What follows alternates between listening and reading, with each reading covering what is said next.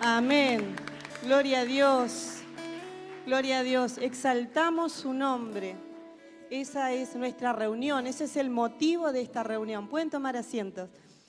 No es para vernos, no se trata de nosotros, sino que es para exaltar el nombre del Señor, de nuestro amado Señor y Salvador.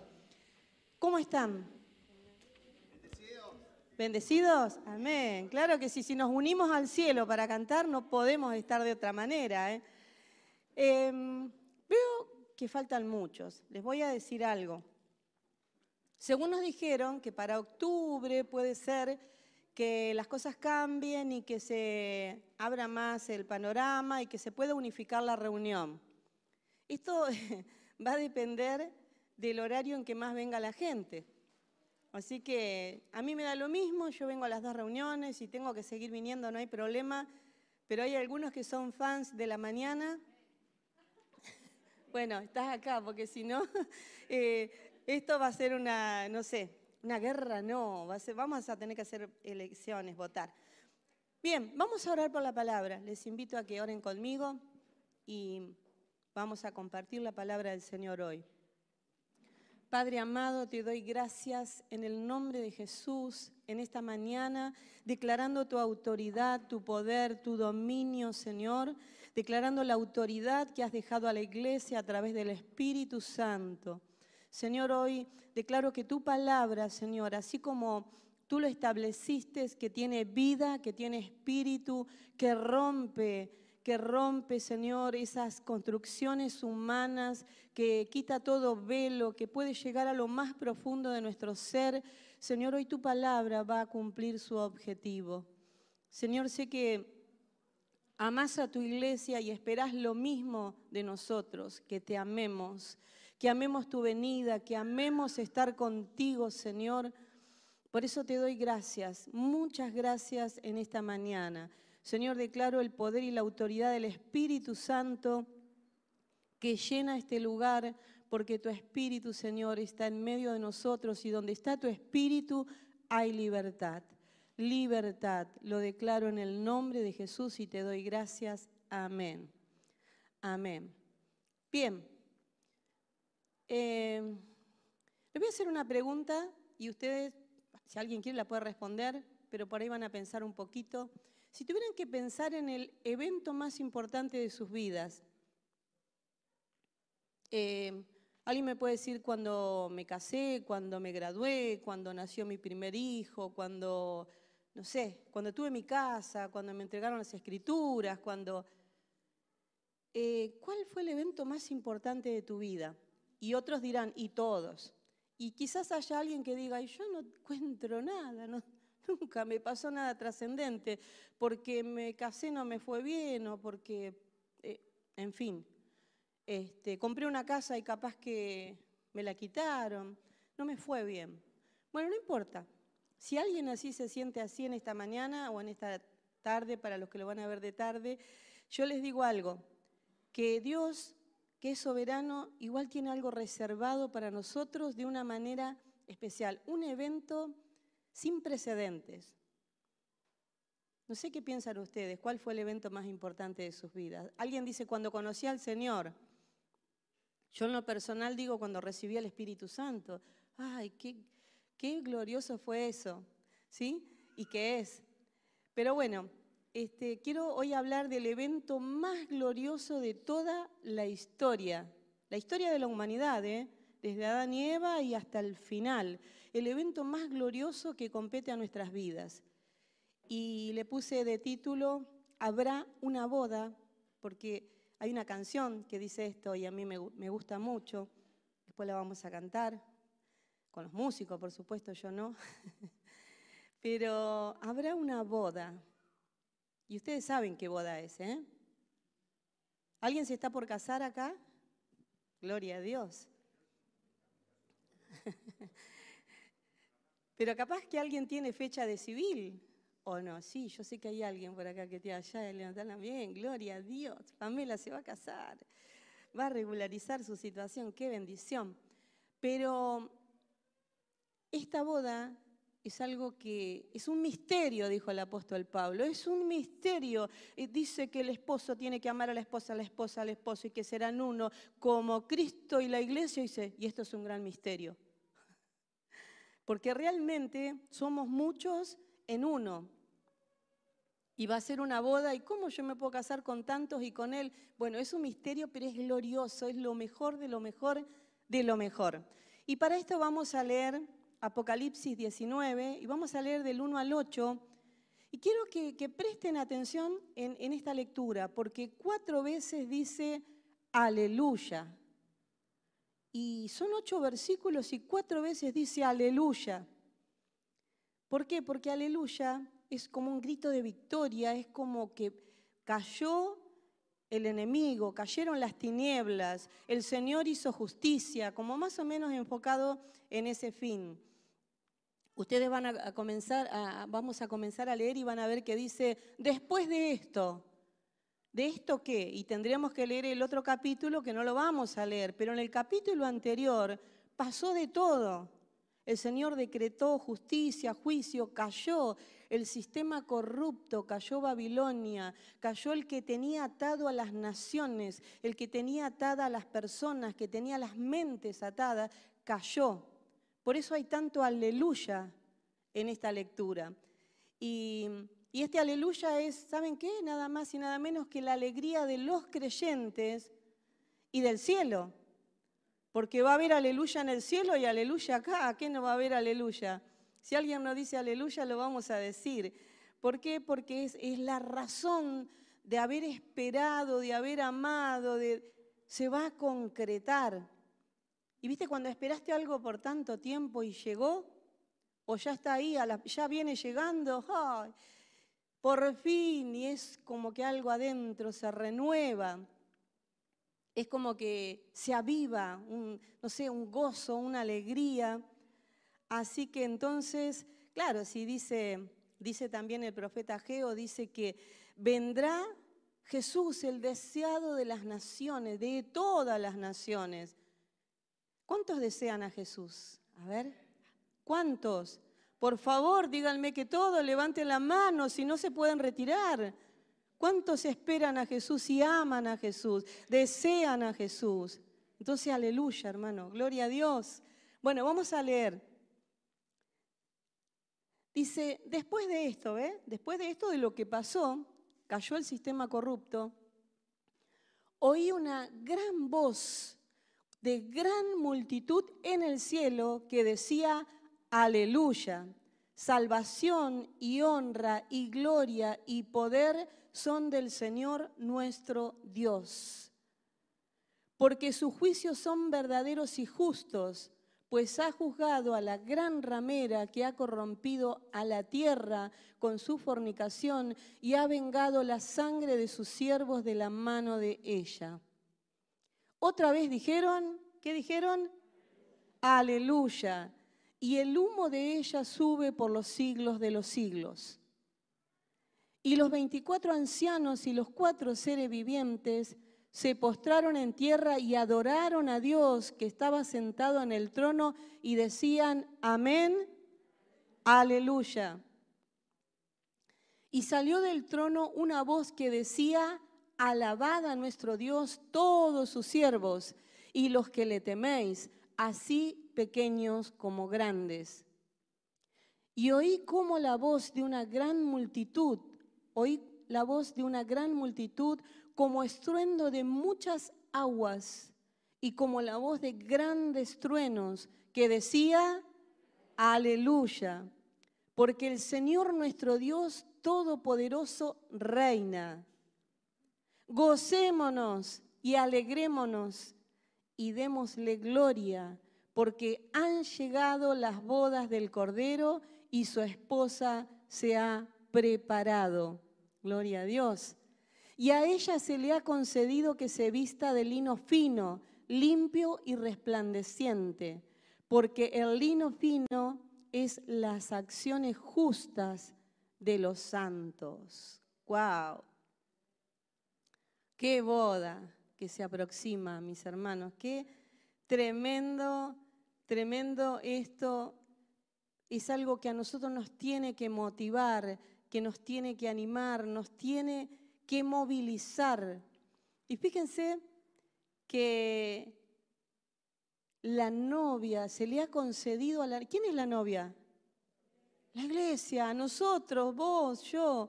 Se, le ha concedido que se vista de lino fino, limpio, resplandeciente. Claro, en ese tiempo era lo... ¿Hoy qué dirían? ¿Cómo se podría ejemplificar hoy esa palabra? Lo más resplandeciente, una luz LED puede ser que es tan fosforescente, blanca, pero en ese tiempo era lo más blanco que había. Entonces dice que es resplandeciente y que se le ha concedido que se vista, pero también nos da a entender y nos explica qué es, qué es, cómo se puede hacer, porque sería muy fácil que fuera algo natural. Nos compramos unas cuantas lucecitas y ya estamos. Pero dice que son las acciones justas tuyas y mías, de los santos, porque somos santificados por la palabra y por la sangre de Jesús. Y saben ustedes que, que la venida del Señor, hay personas todavía que les causa miedo. Ay, si viene y que no sé. Bueno, eso, eso era antes cuando nosotros teníamos una comprensión más escasa de las escrituras. Yo tengo muchos años de evangelio, pero por lo menos 25 o 30 años atrás, a mí me daba miedo la venida del Señor, porque yo tenía miedo de que el Señor venga y yo no me vaya con Él. Y no era porque estaba eh, pecando ni fuera del contexto de la palabra, era por el, no sé, por la manera en que lo había aprendido y porque siempre era como tipo un castigo, ¿viste? como que no se podía disfrutar y decir, aleluya, viene el Señor, la boda del Cordero, ah, me voy. No, era como que siempre había que tener un miedo. Y un día, porque había leído ya la Biblia entera, pero lo había pasado, un día encuentro el pasaje donde Pablo le dice a Timoteo que hay una corona de justicia para los que aman su venida. Yo dije, me parecía que algo no estaba bien. Si yo siento que me tengo que alegrar, pero tengo miedo. Entonces, ¿qué empecé a hacer? Amar la venida del Señor y a decir, ay, esto es lindo, esto es bueno, esto es para mí. Yo no puedo estar mezclando mis sentimientos y, y pensar que tengo miedo. Tengo que tener alegría y amo la venida del Señor. Cuando amas algo, lo esperás. ¿sí? Cuando amas algo, ocupa tu tiempo, tu mente, ocupa tu vida.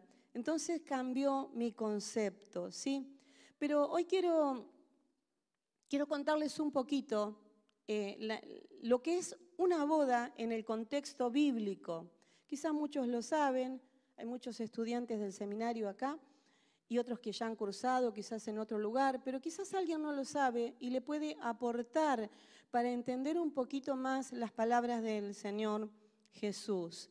Una boda en el contexto bíblico, en la cultura, en el tiempo, en Oriente, nada que ver acá a nosotros. Hoy la gente ni, ni se casa, se junta, se, se, divorcia, se vuelve a casar. Eh, tenemos unas costumbres totalmente diferentes, pero la costumbre judía, Jesús toma y extrae esa cultura para explicar la boda de la iglesia y está eh, exactamente llevada a la cultura.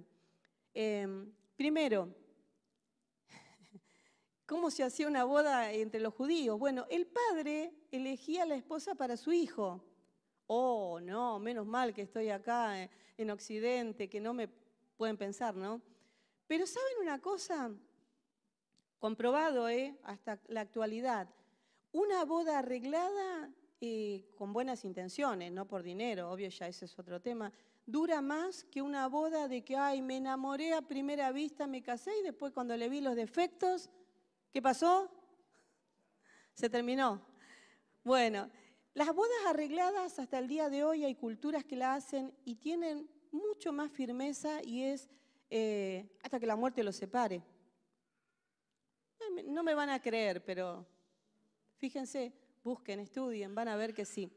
Así que entonces el padre elegía la novia para su hijo. Ahora vamos a leer Efesios para ver quién eligió la novia de Jesús. Efesios 1, 3 y 4. bendito sea el Dios y Padre de nuestro Señor Jesucristo, que nos bendijo con toda bendición espiritual en lugares celestiales en Cristo, según nos escogió en Él antes de la fundación del mundo, para que fuésemos santos y sin mancha delante de Él. ¿Quién nos escogió antes de la fundación del mundo? El Padre, porque escogió la novia para su hijo. Esto era la cultura judía y también lo vemos en la Biblia. Bueno, ellos pagaban una dote. Hoy la dote se usa de, de muchas maneras, pero en ese tiempo el padre era como que negociaba con los padres de la, de la novia elegida y les daba eh, una dote, una cantidad de dinero, pero obviamente en oro, en riquezas. Eh, en ganado, sí, sí, porque había mucha hacienda y eso te. ¿Cuántas ovejas tenías? Era la cantidad de, plata que tenías en el banco, o camellos, o bueno, lo que sea. Y se le daba, en la casa del padre de la novia, se le daba al padre y también se compartía con la novia, pero ahora, fíjense, ¿quién paga la dote de la iglesia? San Juan 3:16, ¿qué dice? No lo vamos a poner porque todos lo saben de memoria. De tal manera amó Dios al mundo, a nosotros, que ha dado a su Hijo unigénito. Exacto, para que ninguno se pierda, para que todo aquel que en Él crea tenga vida eterna, para que nadie se pierda. Entonces, ¿quién pagó la dote? El Padre dio a su Hijo. De tal manera amó a la novia que eligió de antes de la fundación del mundo, que dio el precio. ¡Wow! ¿Qué precio? Che, ¿tanto valemos? Tenemos que creerlo, ¿eh? porque si no estamos en el horno. Si no lo creemos, vivimos como cualquier persona común, corriente, enredado en los problemas de la vida, mal. Pero si lo creemos, nos cambia la vida. Así que el Padre también pagó por la iglesia. Y la iglesia somos quienes, todos los que aceptamos a Jesús como nuestro Señor. Bueno, ahora también eh, en la cultura judía había un amigo del novio. ¿Escucharon decir esto? Miren si fuera nuestra cultura, estamos en el horno. ponerle un amigo, el novio pone un amigo que le cuide la novia y se va. No sé lo que puede encontrar cuando vuelva. Pero en ese tiempo se hacía así. Estaba el amigo del novio, perdón. ¿Y quién es el amigo del novio? Bueno, por ejemplo, Juan el Bautista dijo que, ¿se acuerdan que él habló y, termina diciendo es necesario que yo mengue y que él crezca porque eh, en realidad el novio es el que tiene la novia, el amigo del novio solo acompaña? Juan el Bautista se consideró amigo del novio, amigo de Jesús.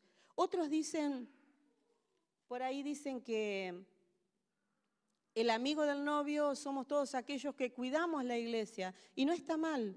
Aquellos que cuidamos y ayudamos y contenemos y cuando vos le das una palabra a alguien y le decís, no, no, no peques, no hagas esto, somos como el amigo del novio.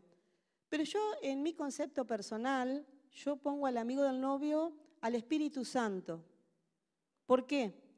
Porque Jesús se fue y dejó al Espíritu Santo. ¿Para qué? Para que te cuide, mi hermano, mi hermana, para que te ayude a no pecar, para que te ayude a conservar las vestiduras limpias, de lino resplandeciente, las acciones justas de los santos. ¿Por qué? Porque el amigo del novio era el que, alguien dice también que era como el maestresala, el que organizaba la boda y que tenía todo preparado para ese día para cuando llegara. Díganme si el Espíritu Santo no es ese amigo fiel que nos convence de pecado, de justicia, de juicio, que nos lleva, que nos guía, que nos revela la palabra, que nos enseña, que nos consuela, que nos, nos, contiene. Es el amigo perfecto del novio, porque está haciendo ese trabajo esencial para que nosotros estemos aptos para cuando Él venga. ¿Sí? ¿Estamos de acuerdo? Em, dice que el Espíritu Santo es como la garantía, las arras de esa salvación que tenemos un poco de sentirlo y vivirlo de lo mucho que vamos a tener cuando estemos allá, ¿sí? Bien, ahora, ¿qué hacía el novio? Porque si la novia se quedaba con el amigo, el mejor amigo, ¿qué hacía el novio? En la cultura judía, el novio se iba a preparar la casa. No estaban así viéndose, vieron como somos acá en nuestra cultura, eh, le ponen a, los novios, nos ponían a nosotros cuántos días por semana, Rubén? Le voy a confesar que no los respetábamos nosotros. Nos mandábamos cartas, no había teléfono, lo que nos perdimos. Y cuando estábamos juntos nos peleábamos para podernos reconciliar porque no te podías ir a dormir enojado. Entonces ya hasta, hasta nos mentíamos nosotros mismos, enamorados estábamos. Eh, ¿Qué hacía el novio? Ya había ido con el padre, habían negociado, habían pagado la dote, te dejó el amigo encargado. El novio se iba a hacer la casa, la mansión, el nidito de amor, no sé, el ranchito, la, la mansión, lo que sea. El novio se iba y dejaba a la novia y no estaban viéndose, tenían, que, tenían un desposorio, bueno, eso es, muy largo, ya eran casi considerados casados por, el pacto que habían hecho, este, aunque no, todavía no habían eh, intimidado. Entonces el novio se iba a preparar la casa. Ahora, ¿qué hizo Jesús? Fíjense 14, Juan 14, 3. Y si me fuere y os prepararé el lugar, vendré otra vez y os tomaré a mí mismo, porque donde yo estoy, vosotros también estéis, para que donde yo estoy, vosotros también estéis. Jesús se fue, se fue a preparar, aunque dice arriba, en la casa de mi Padre muchas moradas hay, pero yo volveré y os tomaré a mí mismo, eso me encanta, porque Él nos considera que somos tan de Él. No dice, porque es un juego de palabras, os tomaré a ustedes, no, os tomaré a mí mismo, los amo tanto que son míos, son como que son mi carne, mi cuerpo, mi espíritu, son mi todo. O sea, cuando el Señor nos habla por la palabra, es bueno a veces entender parte de la cultura judía para entender qué nos está diciendo. Se dan cuenta que todo tiene relación, y sé que muchos lo saben, pero a muchos les puede aportar. Y hay otro temita más. ¿Cuándo volvía el novio? Cuando la casa estaba chiche bombón, terminadita, pintada, amueblada y decía, listo, me voy a buscar la novia, a ver cómo me la cuidó mi amigo, y se iba a buscar la novia. No, ¿saben qué tenía que hacer el novio? Tenía que llamar al padre y el padre tenía que ver, no, acá le falta una lamparita, bueno, entonces tenía el, el padre tenía que dar la aprobación final. O sea que dependía del padre. Y el, el, novio hacía todo, pero no sabía cuando no es que decía, bueno, a ver, el día, tal hora, ya esa, voy a ir. No, dependía que el padre le diga, ahora sí, porque si el padre le eh, quería, le decía, planta otra plantita, hace otra vereda, hacele la piscina, jacuzzi. Eh, dependía del padre. Che, qué sujetos que eran, pero así era. Y quizás sigue siendo así. Ahora, ¿Qué hizo Jesús? ¿Qué hace Jesús en esta situación que es el novio de la iglesia? Vamos a Mateo 24, 36. Jesús le dijo a los discípulos, pero el día y la hora nadie lo sabe, ni aun los ángeles del cielo, sino solo mi Padre. Porque Jesús va a venir cuando el Padre le diga, listo, anda. O sea, la boda de la iglesia las bodas del Cordero, el casamiento de la iglesia y de Jesús, está tomada del contexto judío. Y nosotros, hermanos, tenemos que alegrarnos, gozarnos y tomar nuestra identidad de novia, esposa por el desposorio, porque fíjense que María queda embarazada en ese tiempo, en ese lapso, ¿y qué hace José? La quiso dejar en secreto para no difamarla porque todavía no se habían casado, era la esposa, pero en cuanto al desposorio de los judíos y ese tiempo que ellos se tomaban, entonces el Espíritu Santo le dice no, y, y entonces José se queda. De ahí que la gente cuenta, vieron, dice uno, dos, tres, nueve, uh, siete vecinos no es. Este es hijo de fornicación. Por eso a Jesús le decían, nosotros nuestro padre Abraham tenemos, pero no somos hijos de fornicación. Porque muchos consideraban eso de Jesús. Porque una boda, eh, perdón, un, embarazo, acá y en la China, ¿cuántos meses son? Entonces, sacas cuenta y algo pasó. José metió la pata o esta lo engañó, pero era el perfecto y santo nacimiento virginal de Jesús, nuestro Señor y Salvador. Y gracias a Dios por una mujer como María, que se la bancó, que se la aguantó, que le puso no solamente la bendición de, ay, soy la madre del Hijo de Dios, enfrentó a la sociedad, a la cultura, creyendo que ella iba a sufrir aún ver morir a su hijo nacido de su vientre, engendrado por el Espíritu Santo. Pero ese es otro tema y es otra predicación. El tema es, ¿qué hacía la novia en ese tiempo? Bien, llegamos ya a lo que hacía el padre, lo que hacía el hijo, lo que hacía el amigo. ¿Qué hacía la novia? Bueno, se embellecía, sí, se hacía eh, muchos tratamientos de belleza, eh, los judíos tenían una cultura muy, muy significativa, hermana, menos mal que no somos judías. Pero si ustedes leen el libro de Esther, también, Esther dice que estuvo, ¿cuánto tiempo? Un año en varios procesos de belleza y era como la mujer cuando mejor olía era la más bella se bañaban con un perfume, con el otro, con el otro, con el otro, y tenían mucha preparación.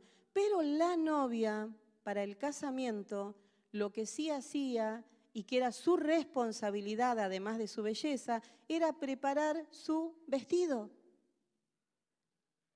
Todo su vestido de novia, cuando más perlas, cuando más riqueza, cuando más belleza, Encima eh, se tapaban la cara después, bueno, pero ese es otro tema. Un día vamos a hablar de cómo era una boda realmente, cómo estaba la mujer vestida. Pero la, la novia se dedicaba a eso. Y ahora fíjense, nosotros, dice que la iglesia leímos que está vestida de lino fino resplandeciente, que son las acciones justas de los santos. ¿Cómo andamos de vestido? ¿Cómo andamos? ¿Eh?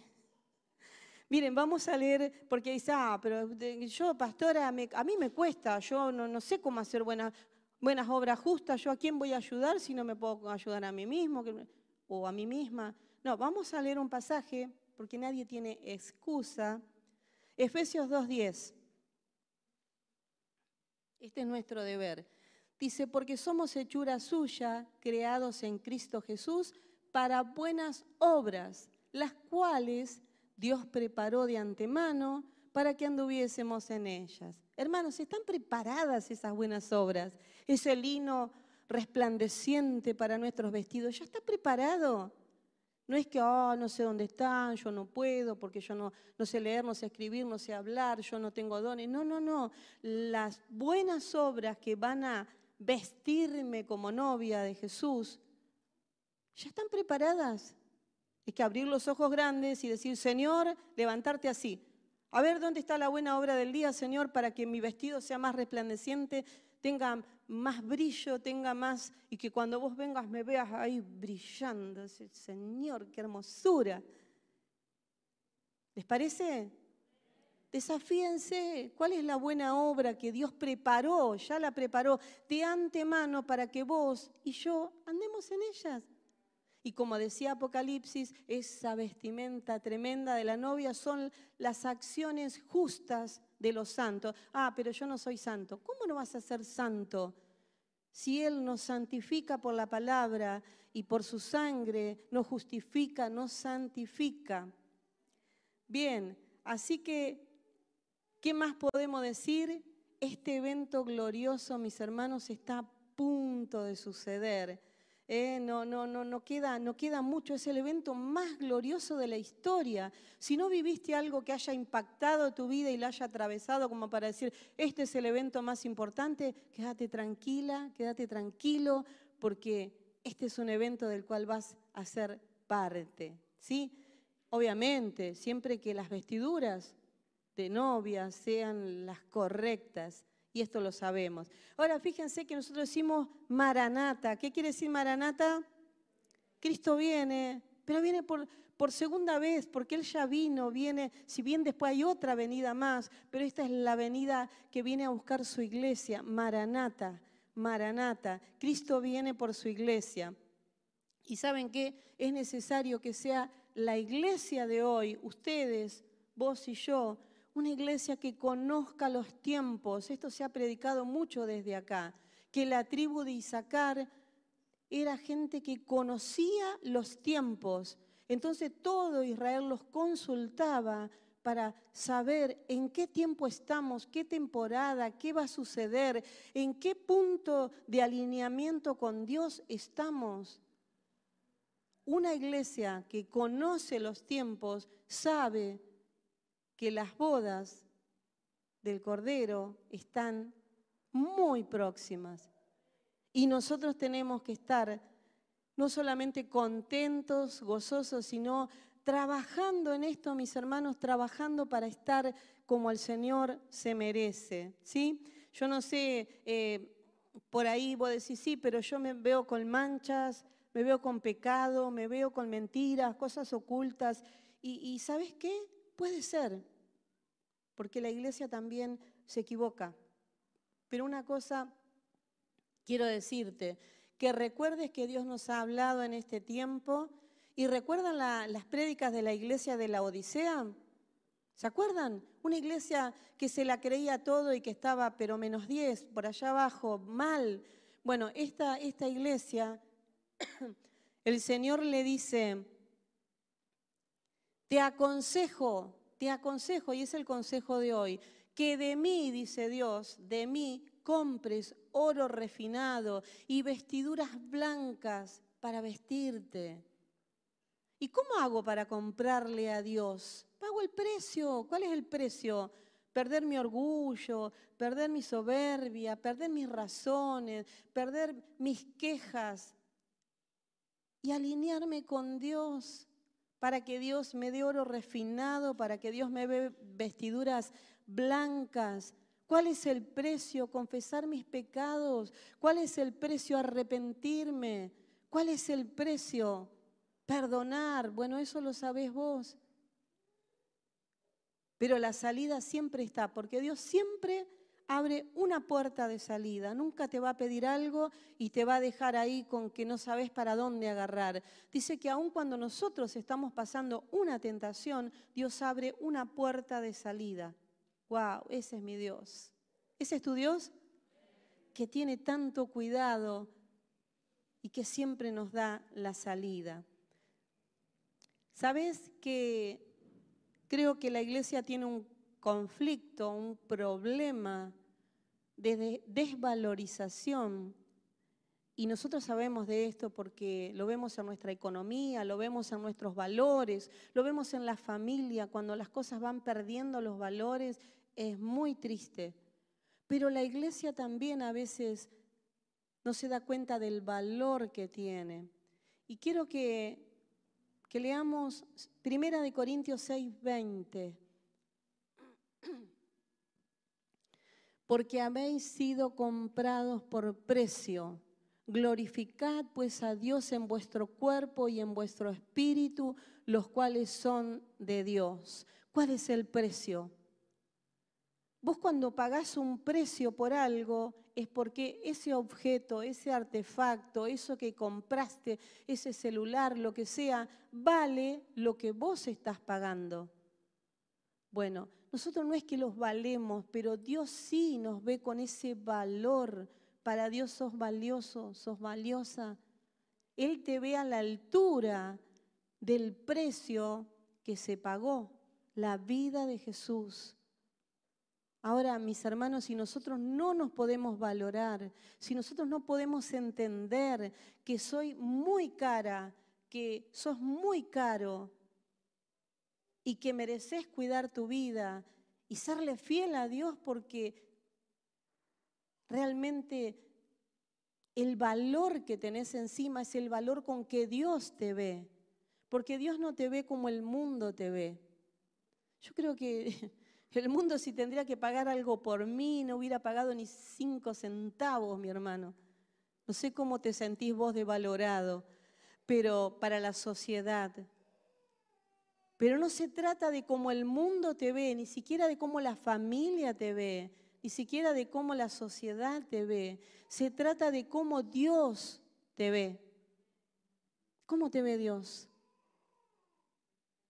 Si vos lo podés creer y vos lo podés sentir, que dice que fuiste comprado, mi hermano, no es casualidad, era una oferta barata, era, bueno, vine porque mi mamá me trajo, porque mi amigo, porque mi esposa, mi esposo. Fuiste comprado. ¿Y sabés quién entiende esto?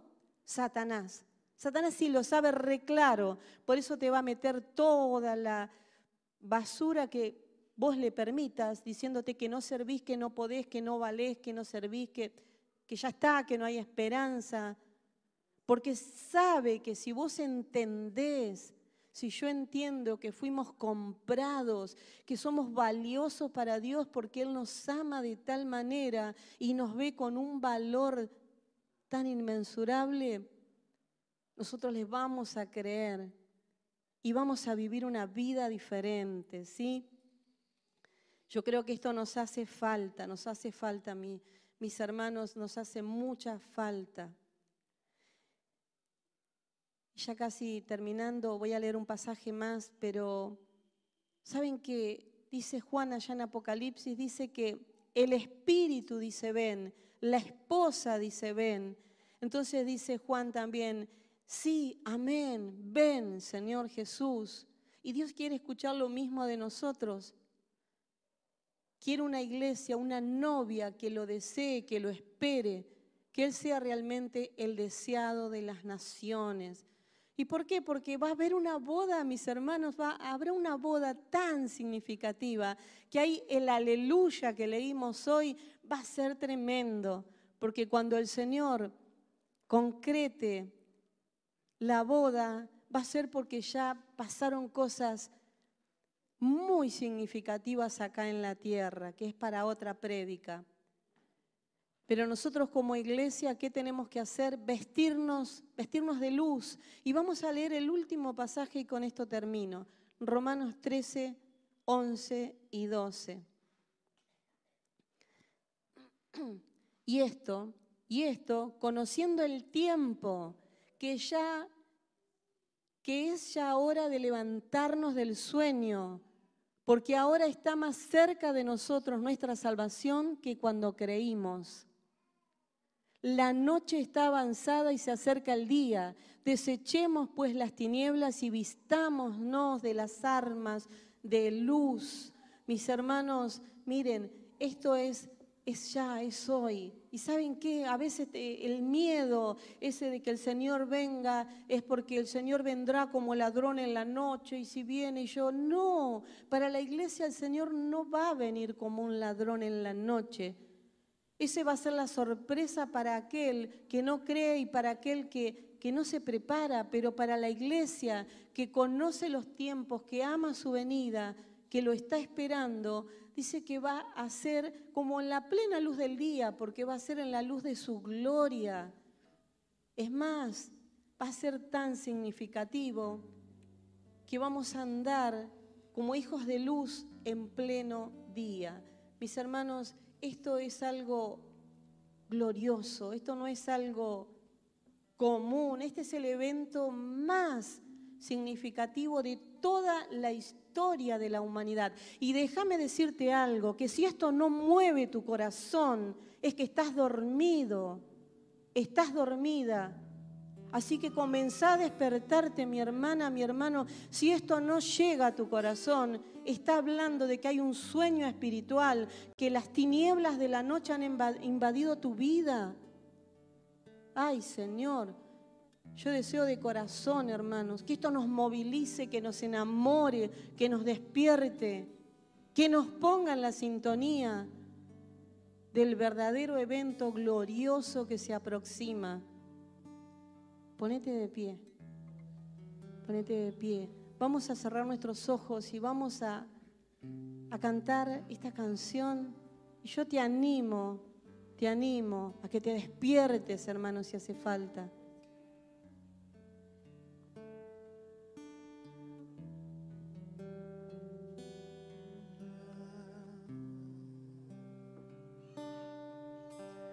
Sí, habrá una boda, es la razón de mi persona, casarme con él.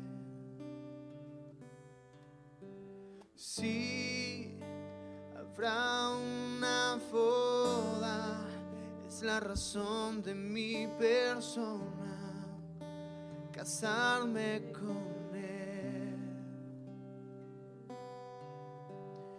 Sí, habrá una boda, es la razón de mi persona, casarme con él. Sí, habrá una boda, es la razón de mi persona, casarme con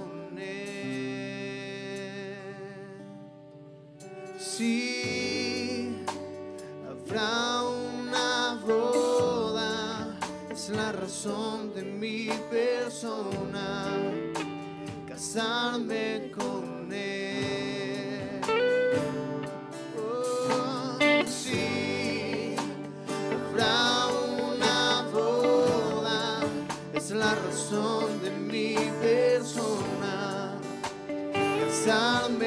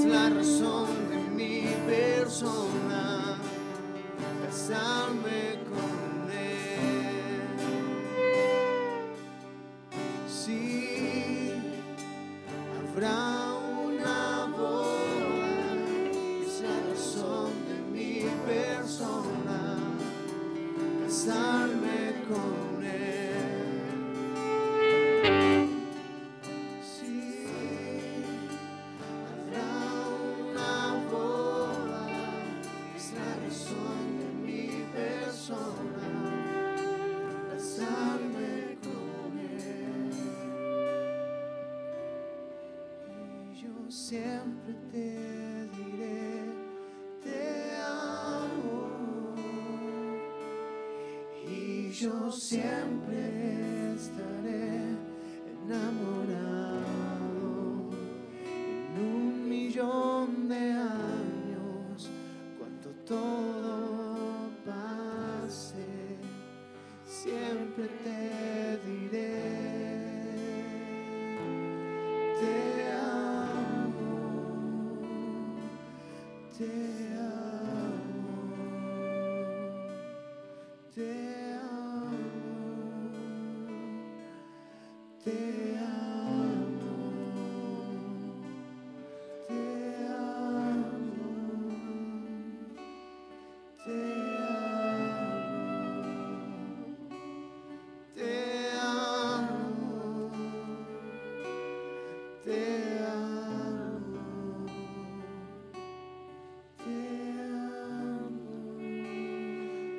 Comenzamos la reunión con una palabra. En la oración decíamos de que si hay algo que tenemos que valorar es lo que el Señor ha hecho por nosotros. No olvidar ninguno de sus beneficios. Él es el que rescata del hoyo tu vida. Ha sido tan maravilloso este plan perfecto de Dios que a veces vivimos la vida en el camino del Señor sin tener en cuenta este hecho. El viernes estuvimos aquí compartiendo en la reunión y el Espíritu Santo nos decía que había miedo de la venida del Señor. Había temor por su venida. Siendo que las cosas están tan al alcance de nuestra mano, porque el que limpia, el que rescata, el que sana, el que liberta, el que cambia, es Cristo. Somos la novia, Él nos eligió, pero no hay méritos en la novia. El mérito fue todo de Él. El Padre dio a su Hijo. La sangre de Jesucristo nos limpia de todo pecado. ¿Cuál es el miedo?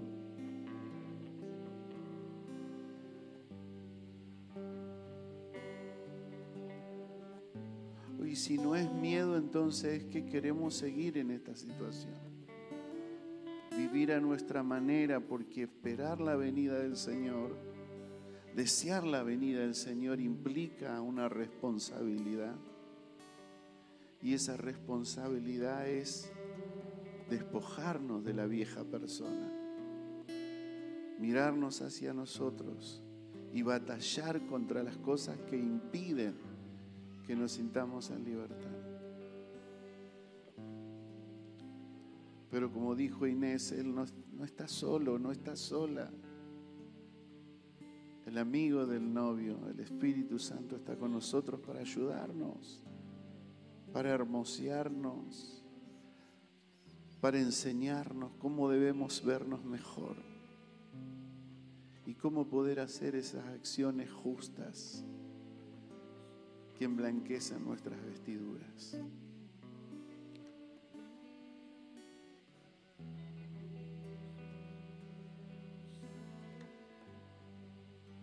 Queridos señores, estamos delante de tu presencia, escuchamos tu palabra, Señor.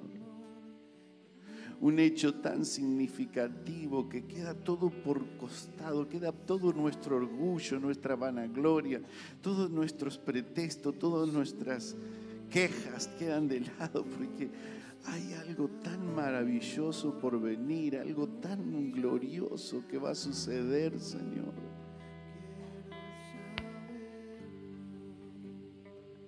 Señor, el enemigo se ha encargado de deformar en la mente de los seres humanos lo bueno y lo maravilloso que es vivir con alguien que se ama, con el hombre o la mujer para formar un hogar y una familia. Tú tuviste, Señor, porque nos hablaste a nosotros con cosas que podían ser fáciles de ser entendidas. Nos hablaste de esto. Lo comparaste con Cristo y la iglesia, al matrimonio, Señor. Y grande es este misterio, Señor, dice tu palabra. Te ruego que ayudes a todos mis hermanos, Señor, que no están entendiendo porque esto tiene que ser revelado a través del Espíritu. Esto habla de la comprensión, habla del perdón, habla del amor. Aún Señor dice que si nosotros no amamos a nuestro hermano que vemos y que tenemos adelante, ¿cómo podemos decir que amamos a Dios? Y ciertas cosas, Señor, no tienen sentido para aquel que un día te recibió, un día fue comprado, un día fue limpiado, no merecía, no merecía la salvación, pero por amor lo hiciste. ¿Cómo no vamos a amar? ¿Cómo no vamos a perdonar? Si estamos siendo llamados la novia de Jesús para un día compartir la eternidad con Él. Un millón de años y muchísimos más. Señor, trabaja en el corazón de tu iglesia, Señor. Que todos puedan acceder a esta bendición. Vuelve, Señor, nuestro corazón a ti. Vuelve nuestro corazón a ti. Que podamos preparar, Señor, nuestras vidas delante de ti. Nada nos exime. No hay nada, ni conocimiento, ni la estatura, ni la responsabilidad que tengamos dentro de una congregación nos exime de que tengamos que rendir cuenta por lo que decidimos con nuestras vidas. Señor, yo quiero decidir por ti, porque esto se trata de ti. Esto se trata de ti, Señor. Se trata de ti, Jesús. Se trata de ti, oh Dios. Nuestras vidas unidas y legadas. Una eternidad, una eternidad contigo para disfrutar de lo que en esta tierra no hay ni existe por el pecado y por la maldad pero que tu plan perfecto es que ese día aún podamos soñarlo y podamos verlo con los ojos del Espíritu. Esta es la iglesia de Jesucristo. Y la iglesia de Jesucristo, a la cual Jesús dijo, las puertas del infierno no prevalecerán contra ella. Oh sí, Señor, que cada uno de nosotros podamos tomar ese título que tú nos has dado. Iglesia, la novia del Cordero.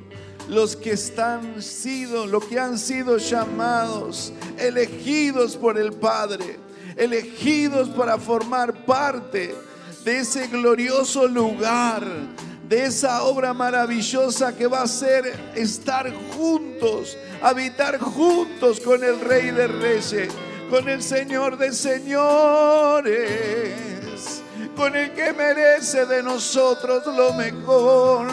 Oh sí, Señor, yo quiero estar en ese lugar. Yo quiero estar en ese lugar. Yo quiero estar con tu iglesia, Señor. Oh sí.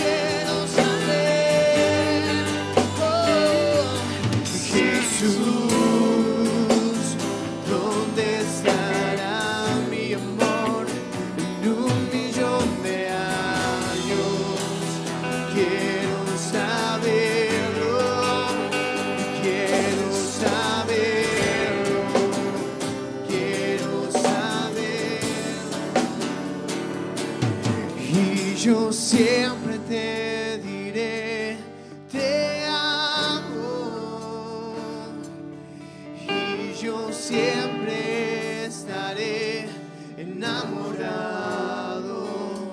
en un millón.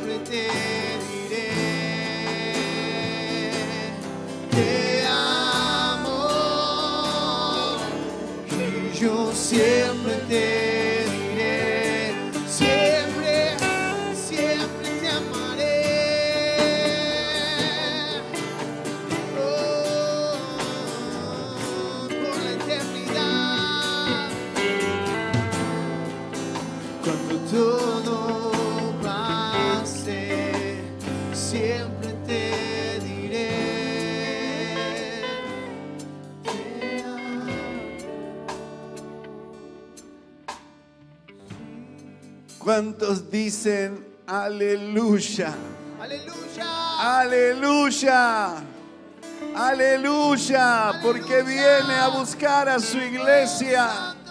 Y las bodas están prontas. Aleluya.